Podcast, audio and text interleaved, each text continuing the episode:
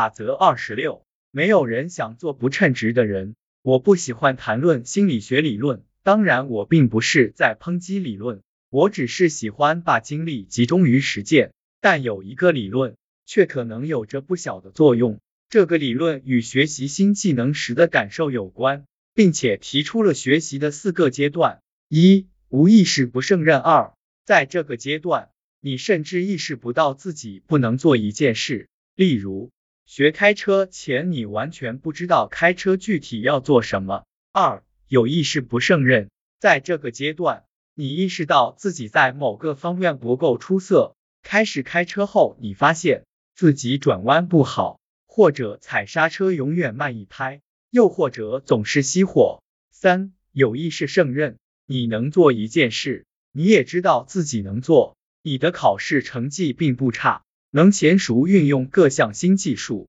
例如有能力紧急刹车，或者会三点掉头停车。四、无意识胜任，你很擅长一件事，但你并没有意识到自己擅长做这件事。你开了好几年车，因此开车时不需要多想，开车已经成了本能。无论学习开车、做饭还是计算机编程，均适用上述流程。这个流程也适用于一些软技能，例如拿自己开玩笑、拥有自我意识或者拥有更好的组织能力。我之所以详细解释这个有着又长又抽象名称的理论，就是因为这个理论能帮助人们思考自己的学习流程。最重要的是要明白，四个阶段中有一个非常不友好，你不会喜欢有意识不胜任这个第二阶段，没人喜欢。在有意识不胜任，我倾向于换一种说法，我是垃圾，而且我知道自己是垃圾。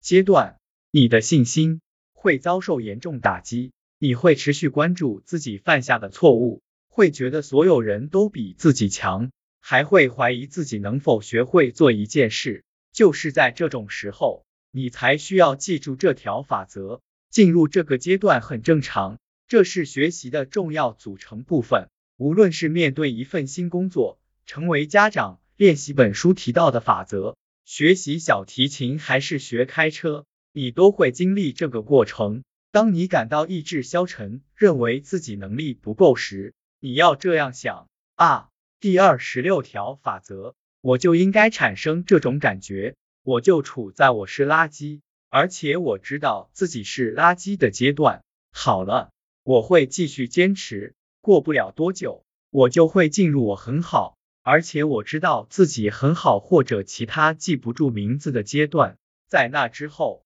你距离我很好，但我会忘记自己有多好的阶段只有一步之遥了，局面就会重新变得乐观起来，而你也会熟练掌握一种全新的技能，能够清晰的理解自身的学习流程会很有用。